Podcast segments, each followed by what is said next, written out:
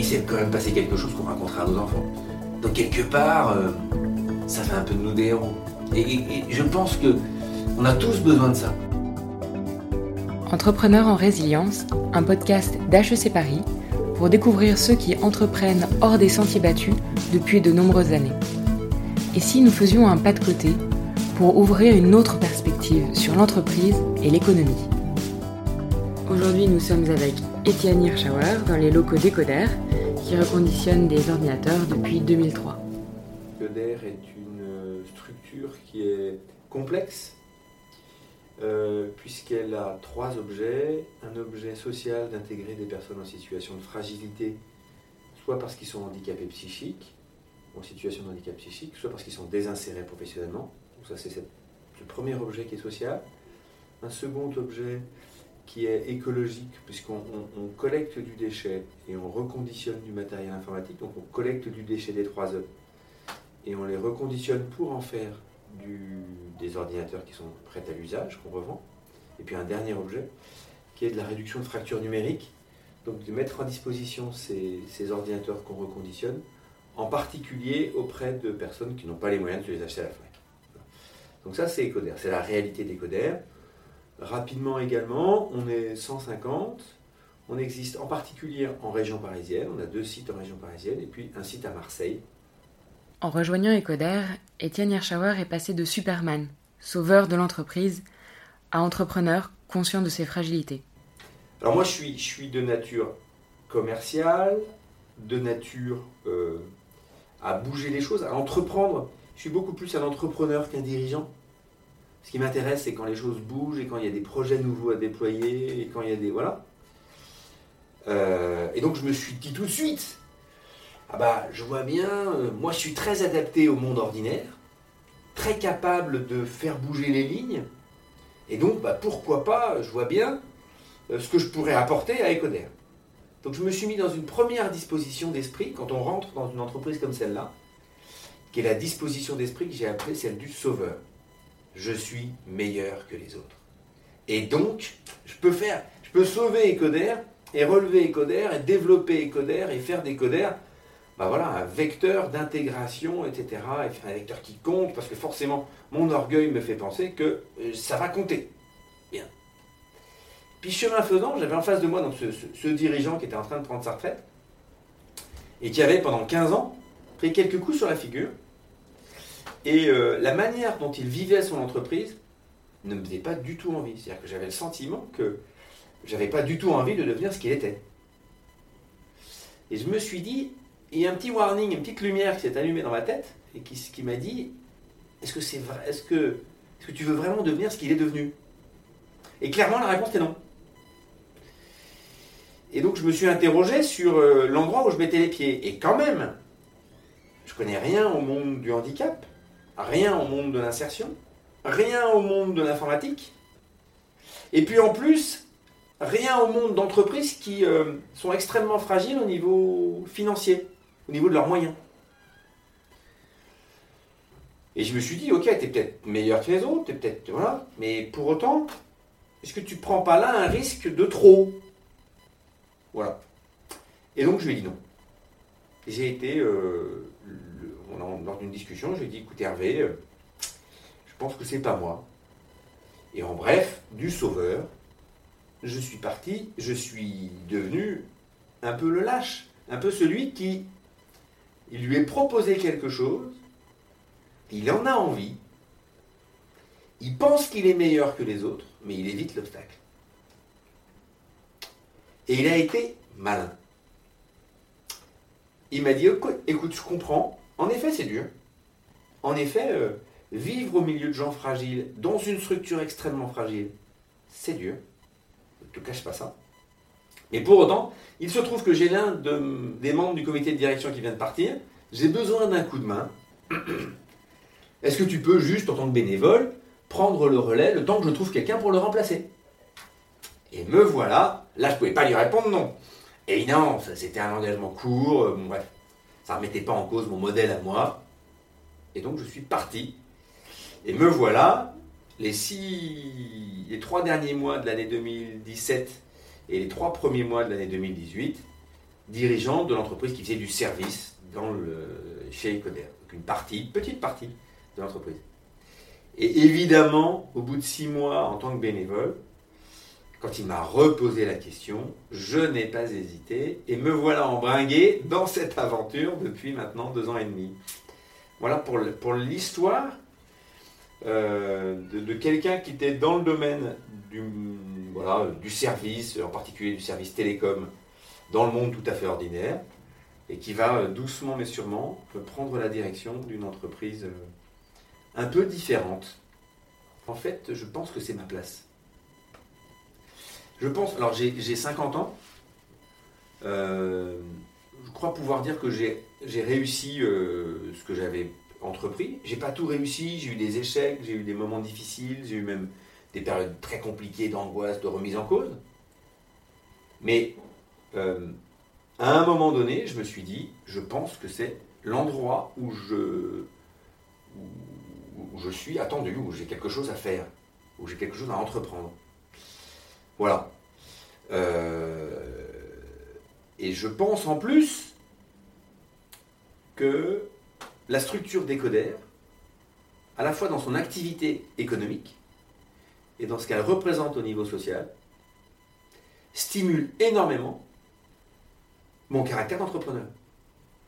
Parce que je pense qu'une structure comme celle-là, et il en existe bien d'autres bien sûr, hein, je, trouve que c'est celle-là dans laquelle je suis, celle-là que j'habite, mais pour autant, je pense que, et d'ailleurs, la crise que nous venons de passer euh, me le confirme chaque jour, euh, je pense que cette structure-là, ces structures-là, sont faites pour des gens qui ont mon profil et qui sont entrepreneurs. À plein d'égards. À plein d'égards. Premier égard, et qui est évident, et qu'on vient, de toucher du doigt avec une acuité forte lors de cette crise qu'on vient de passer, qui est euh, veiller à la fragilité c'est déterminant. On porte des masques à 95% d'entre nous, pas pour nous, mais pour l'autre qui est fragile. Et je pense qu'il y a quelque chose là ben, qui rejoint complètement.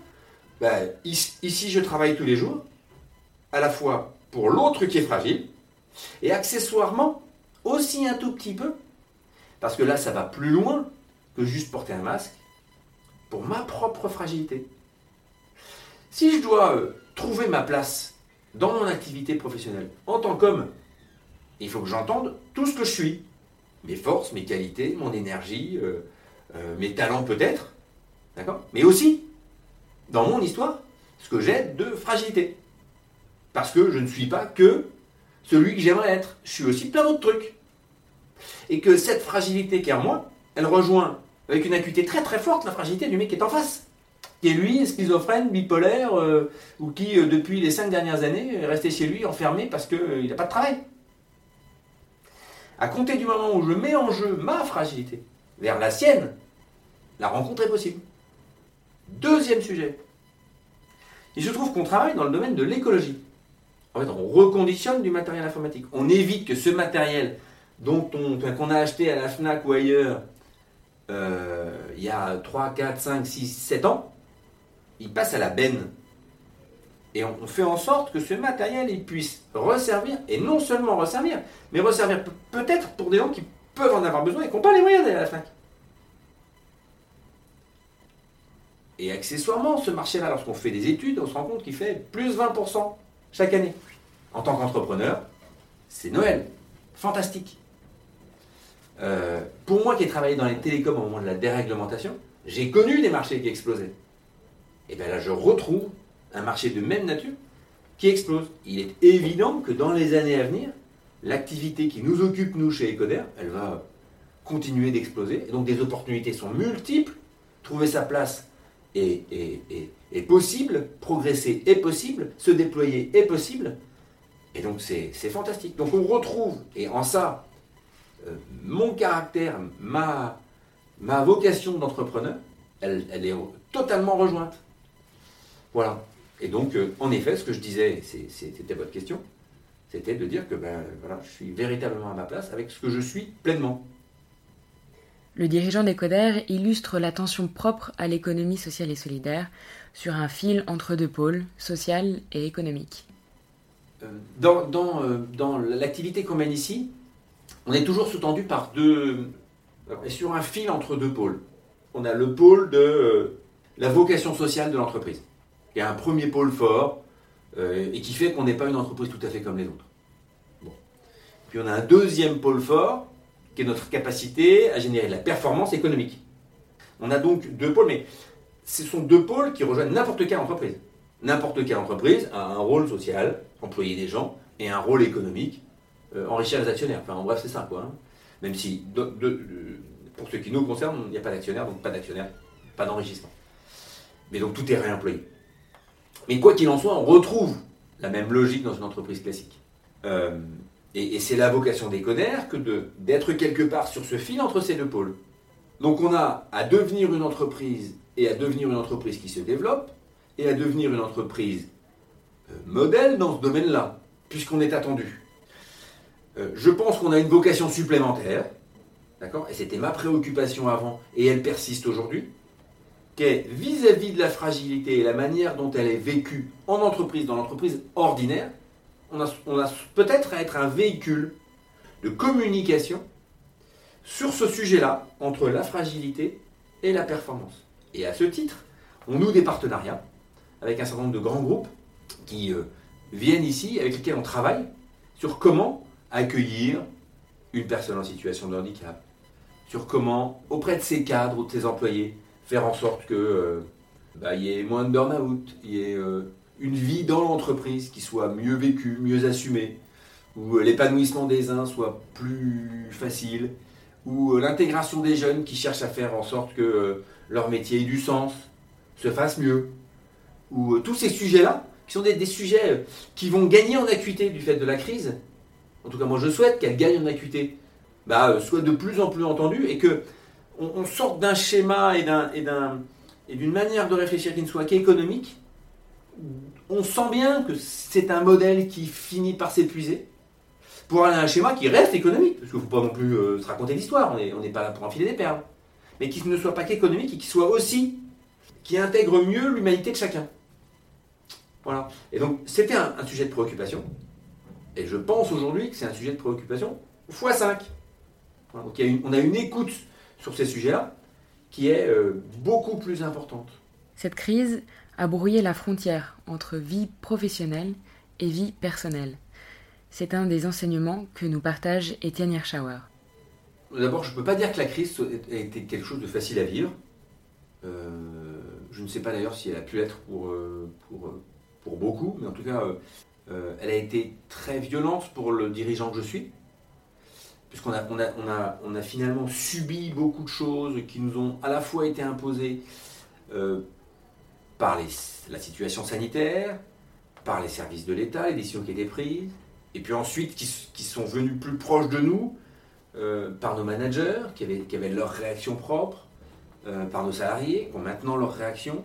Donc finalement, d'une situation sanitaire critique en Chine, on est venu à une situation critique en Italie, puis une situation sanitaire critique en France, et puis progressivement le sujet s'est rapproché d'une situation sanitaire critique euh, euh, dans notre activité, puis, puis euh, finalement, chacun a été touché. On s'est dit pendant très longtemps qu'il y avait une digue entre la vie personnelle et la vie professionnelle.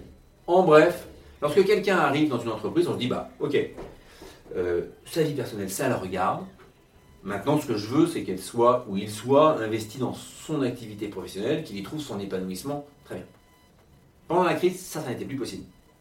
Il a fallu tenir compte de l'avis de chacun sur la pandémie. Et j'ai eu des réflexions auxquelles il a fallu que je fasse face, sans les avoir du tout vu venir. Ah non, mais monsieur Hirschauer, vous ne comprenez rien à la crise. Vous ne pouvez pas me demander de revenir. Vous ne pouvez pas me demander de travailler. Parce que vous n'avez rien compris. Vous êtes quelqu'un d'inconséquent. Et donc il a fallu que je comprenne que la manière dont un tel ou une telle vivait la crise sanitaire, pour elle-même, il fallait que je la gère. J'étais tout à fait en droit de demander aux gens de revenir. Même de leur imposer de revenir. Et, j'ai compris qu'en plus j'avais pas le moyen de pouvoir le ou la convaincre, ça ne servait à rien. La discussion n'avait pas d'intérêt. C'était des mots perdus, de l'énergie perdue, parce que euh, c'était euh, un avis très intime que chacun avait de la manière dont il fallait qu'il gère la crise. D'accord? Et donc, voilà, cette digue-là entre ma perception individuelle, intime de la crise et euh, ce qui me demandait par mon activité professionnelle a sauté. Il a fallu que moi, en tant que dirigeant, je tienne compte de ça. Je me dise, bah, au fait, ok, elle ne veut pas revenir, il ne veut pas revenir, pour des raisons que moi je ne comprends pas, parce que je ne vis pas les choses de la même manière, intimement, et pour, autant, il faut que j'en tienne compte. Et pire que ça, il ne faut pas que je le juge. Parce que il a sa réalité, et il a ses raisons de le penser, il a son histoire, il a sans doute ses fragilités, parce qu'on y revient. Et il faut que j'en tienne compte. Enfin, et il faudra que quand il revient, en plus, il ne faudra pas que je le juge. Il ne m'a pas obéi comme il, doit, il doit le faire. C'est-à-dire que quand je lui demande de revenir, de se mettre au travail, il devrait le faire.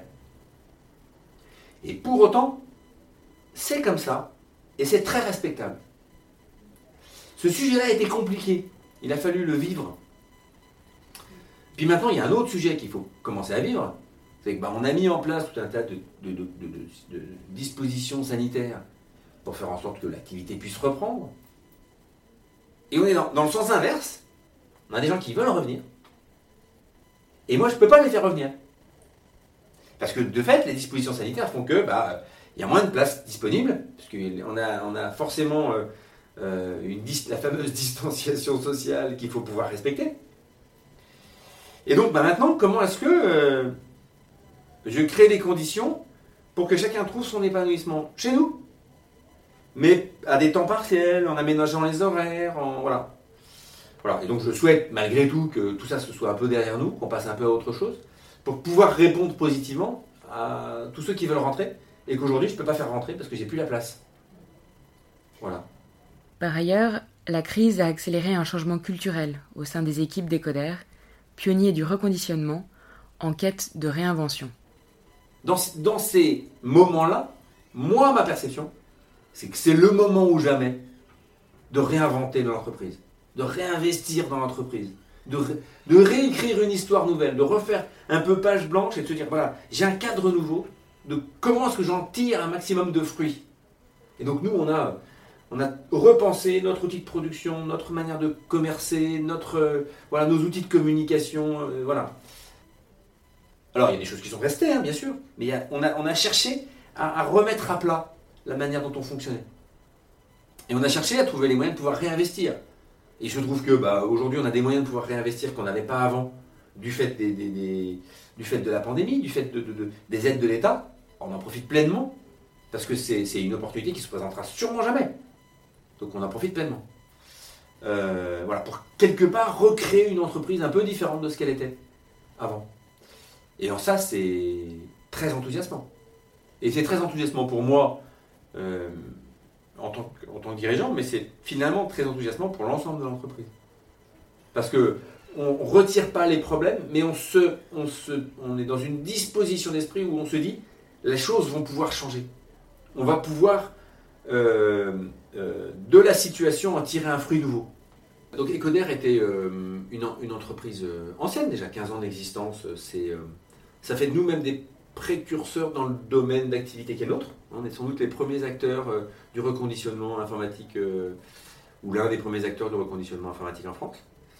Et on était sans doute arrivé un peu à la fin de cycle, avec, euh, avec des fonctionnements qui étaient très sociaux et peut-être pas suffisamment d'exigences économiques. voilà. Donc voilà, on était déjà, avant la pandémie, avant de travailler avec HEC, dans une, envie de changer le modèle. Aujourd'hui, ça s'accélère énormément. On aimerait bien devenir euh, une structure un peu euh, icône de l'entrepreneuriat social et solidaire, du reconditionnement informatique, du reconditionnement d'une manière générale, un, acteur idéalement national, peut-être même international, mais autant, pour l'instant euh, national, capable d'avoir une proposition de valeur au niveau social et au niveau économique euh, vraiment cohérente. Voilà, et d'entraîner autour de nous ce que j'appelle un biotope, un, environnement, un, partenariat, voilà, à la fois des, clients, euh, des fournisseurs, des partenaires, euh, des services publics, Finalement, le parcours d'Étienne Hirschauer nous invite à une réflexion sur le sens, sujet ô combien d'actualité. Parce que je suis naturellement positif et naturellement enthousiaste, j'ai un premier état d'esprit qui est de me dire, euh, bah on a fait l'histoire quoi. On a, il, s'est quand même passé quelque chose qu'on racontera à nos enfants. Donc quelque part, euh, ça fait un peu de nous des héros. Et, je pense que on a tous besoin de ça. On a tous besoin de se raccrocher en se disant, bah j'ai fait bien. Voilà. Donc, euh, et on a vécu quelque chose d'unique. Mon premier état d'esprit, c'est de se dire, il s'est passé quelque chose qu'il va falloir qu'on digère, mais quelque chose de l'ordre de l'extraordinaire. Et ça, c'est très enthousiasmant. Très, très enthousiasmant. Deuxième chose, c'est euh, il va falloir comprendre qu'est-ce qui s'est joué de notre humanité là-dedans. Ce qu'il faut aller chercher, c'est son humanité propre. C'est finalement qui je suis. Euh, moi, Étienne, Étienne Hirschauer, qui je suis, et, qu'est-ce que je veux, euh, et, quels sont mes talents et mes faiblesses. encore une fois, le meilleur terme, c'est quelle est mon humanité, en quoi est-ce que ça fait de moi un homme? Et c'est cette question-là à laquelle il faut pouvoir répondre. Quand on entreprend, cette question-là, il faut l'avoir bien en tête. Pourquoi est-ce que je fais ça? Est-ce que je fais ça que pour l'argent? Est-ce que je fais ça que pour la reconnaissance? Qu'est-ce que ça, qu'est-ce que ça, en quoi est-ce que ça fait écho en moi? Et c'est de cette question-là et de, la manière dont on peut résoudre ce sujet-là que finalement on, réussit à trouver un épanouissement. On, enfin, on, réussit à être heureux dans ce qu'on fait et on, est d'autant meilleur. Parce que à être à sa place, bah, on déploie ce dont on est capable et donc euh, et le mieux de ce dont on est capable. Et donc il ne faut, faut pas hésiter à, aller investiguer et à aller chercher ce sujet-là. Parce que ça permet ensuite de beaucoup mieux se déployer. Voilà. Merci. Merci Raphaël. Merci, merci. Le podcast Entrepreneurs en résilience a été réalisé par l'équipe de l'accélérateur des entreprises inclusives programme d'HEC IDEA, en partenariat avec la région Île-de-France. Merci à Raphaël Chigneux-Dupuis pour la réalisation, la prise de son et le montage, et à Santiago Dolan pour la bande originale. Merci à nos partenaires pour leur soutien.